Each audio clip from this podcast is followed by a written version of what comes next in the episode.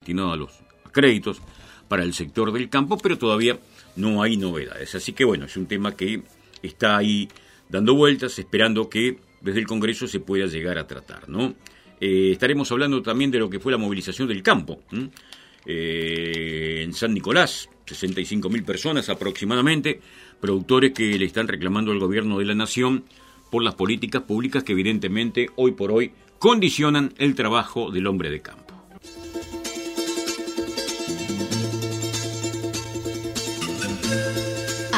Productor, usted necesita estar informado, porque la actualidad no cuesta más. Este es el espacio de la Sociedad Rural de Comodoro Rivadavia, que lo acompaña por LU4, Radio Patagonia Argentina.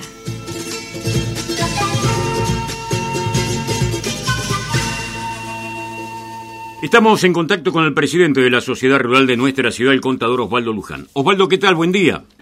Buen día, Cococho. Buen día a la audiencia. ¿eh? Bueno, un domingo lindo tenemos por aquí después del viento del día de ayer, pero en un momento seguramente hablar también de los temas del campo, pero reflexionar sobre estos días que también generan un pesar y que tiene que ver, por ejemplo, recién comentaba con el fallecimiento del doctor Julio Fernando Lebrun, un hombre que ha integrado distintas comisiones directivas, fue presidente, inclusive de la rural de nuestra ciudad, ¿no? Así es, sí, don Julio fue, bueno, presidente en la década del 80, pero bueno, se mantuvo en la comisión directiva muchos años, realmente ha sido una persona que, que, ha sido ejemplo en nuestra institución eh, y realmente un pilar importante para la misma, ¿no? El hecho de, de haber nosotros inaugurado la escuela en el año 2008 y haberle puesto su nombre refleja en parte el reconocimiento hacia una persona que ha sido un pilar para, para nuestra institución y ejemplo para todos los dirigentes y, realmente con, con, recibiendo los consejos en forma incansable, eh, como siempre, de, parte de él, eh, una persona, como, como bien dijiste hace un rato, muy inteligente y que realmente lo ha trasladado hacia la, hacia la, hacia la comunidad también, no solamente hacia la entidad. Así que bueno, mi más fraternal abrazo a sus familiares en estos momentos y, y lo despedimos con, con gran tristeza. Osvaldo, son los temas que forman parte de lo cotidiano también, ¿no? Y está la agenda del campo, que siempre tiene también la necesidad de, un tratamiento para actualizar un poco la información para aquellos mm, productores, para la familia rural que se encuentra en, en, zona de campo, con testimonios muy fuertes que se han escuchado en las últimas horas, en esta concentración de, de productores en la zona de San Nicolás, ¿no? Y que expresan un poquito el, el malestar eh, de este tiempo y que está afectando absolutamente a todos, no solo a aquellos que que producen carne vacuna y que hoy no se puede exportar, sino todos aquellos que miran evidentemente que hay una política que hoy por hoy no está ayudando a quienes realmente están trabajando. Sí, creo que tu, tu resumen es, es, totalmente de acuerdo porque realmente esto se ha sido hecho, esta, esto que se realizó el, el viernes 9 eh, nació a través de los autoconvocados, eh, por el tema de las exportaciones, pero realmente hemos visto que el acto se, no solamente se, realizó en forma importantísima en San Nicolás, sino que fue repetido en muchos lugares del país. Y no solo, no solo creo que, buscando o, pidiendo sobre un tema específico del sector, sino realmente eh, creemos que, lo que estaba pidiendo la gente es volver a un país donde donde no solamente tengamos un problema de económico o de, o de, exportaciones, sino realmente a, la necesidad de tener una república donde se respete básicamente el, Estado de Derecho eh, y los tres poderes y, básicamente la Constitución. Nosotros vemos que, esto donde la gente se está, eh, se está realmente reclamando un, cambio de, política, un cambio de, forma de llevar adelante este, esta, esta conducción, porque sabemos que tenemos que, tener eh, un diálogo, y el cual no se está dando, un diálogo donde podemos participar las entidades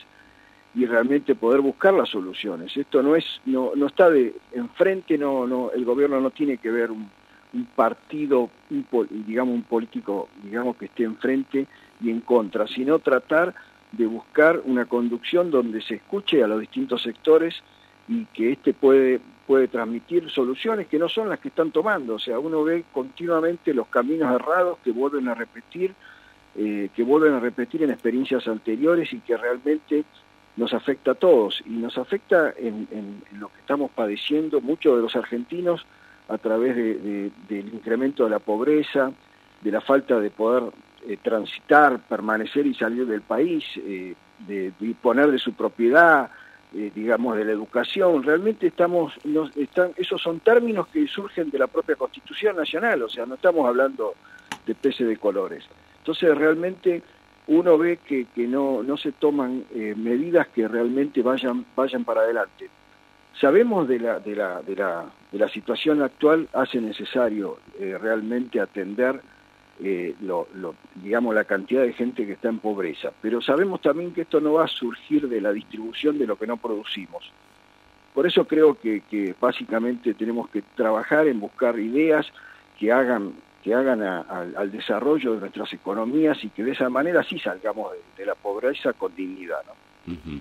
Bueno, veremos qué pasa ahora con el eco que puede llegar a tener en el gobierno concretamente esta movilización, ¿no? Porque nos comentaban los propios dirigentes de distintas instituciones rurales, aquellos integrantes de la mesa de enlace, que evidentemente el humor de la familia del campo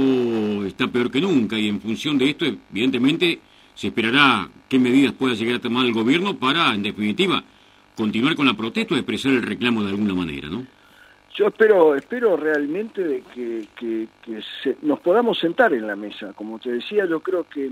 esta no es una solución no podemos esperar cada dos años que, o, cada cuatro una elección y cambiar.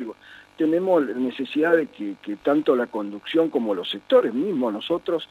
sabemos, tenemos que entender de que esto nace de una mesa de, conciliación de todos, porque esto es un país que no puede estar en la situación que está, no, no puede, no, no, no, la, la comunidad no puede, la gente no puede aceptar de que tengamos un país a la deriva y que realmente tengamos un camino de, retroceso continuo. O sea, realmente por eso pienso de que eh, la única solución es que realmente nos sentarnos, dialogar y buscar las soluciones que existen. O sea,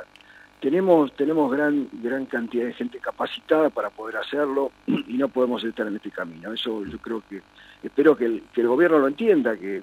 realmente se puede, se puede dialogar y se puede buscar soluciones. Mientras tanto, Osvaldo, hay algunos temas que están también esperando tratamiento. Recién hablaba de la ley ovina, que todavía no tiene novedades en el debate y en la discusión en la Cámara Baja, al menos. Exacto, bueno, sí, novedades algunas salieron esta semana, básicamente se iba a tratar el miércoles y no se pudo tratar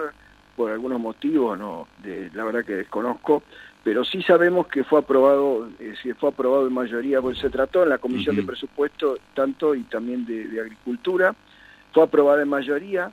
eh, por lo tanto, en teoría debería entrar en la primera sesión que se realice, debería entrar y ser aprobada. Así que viene, creemos que, tenemos un, resultado positivo en, muy corto plazo, así que bueno, esperemos que se dé porque es una herramienta importantísima para nuestro sector y para nuestra provincia. Sabemos que, tenemos, digamos, que estamos trabajando en, en poder realizar planes para que, para que nosotros se pueda crecer el sector en, todo el interior chubutense, se pueda trabajar, que se puedan ampliar los establecimientos y, creo que esta herramienta nos va a posibilitar llevar adelante eh, nuevas, nuevas, eh, nuevas medidas que, posibiliten que, existan nuevos inversores, que existan gente que, quiera crecer y que pueda realmente eh, poder tener, volver a los stocks que hemos tenido en, algún tiempo y poder a través de, de un producto tan, tan eh, ideal como la lana y, la propia carne ovina, eh, poder realmente tener una mayor producción. Bien. Eh, estamos prácticamente en el umbral del inicio de la temporada de esquí, la preparto, ¿no? Y seguramente, no sé si se habrá discutido ya algún protocolo formal y oficial con, con el gobierno de la provincia del Chubut, teniendo en cuenta que todavía estamos en el marco de la pandemia, distanciamiento social y algunas medidas excepcionales, ¿no? Para el trabajo. Lo que hemos, lo que hemos conversado con, con la gente de, de, producción, del Ministerio de Producción de la provincia, bueno, mantener los protocolos, se mantienen los protocolos existentes, estamos, eh, lo que sí hemos estado conversando en función del acuerdo que realizamos en la última paritaria de la CARO 11, de acá de la zona de Chubut, Santa Cruz y Tierra del Fuego, es la, tratar de, ver la posibilidad de que la gente de las comparsas eh, pueda ir, eh, esté vacunada en forma completa, por lo tanto estamos eh, buscando algunos mecanismos que posibiliten antes del ingreso de las, de las comparsas poder tener la facilidad de, que la gente esté vacunada, como así también la gente en el campo, así que estamos en esa gestión, pero siempre desde ya, como vos bien decís, de cumplir los protocolos que hoy están establecidos, ya a partir de julio, digamos ya antes, en unos pocos días ya empiezan la, la, la esquila en la zona en la zona de la costa eh, y yo creo que bueno que está todo preparado como para llevar adelante. Eh, ahí nosotros hemos eh, en la Caronce, bueno, después de, la, de, lo que se aprobó la, el aumento de,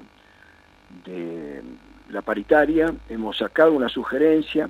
de, del valor de la esquila en función de los, de los costos y de la conformación de la, que creo que ya lo hemos manifestado, a un valor de 160, en las cuales aconsejamos a los productores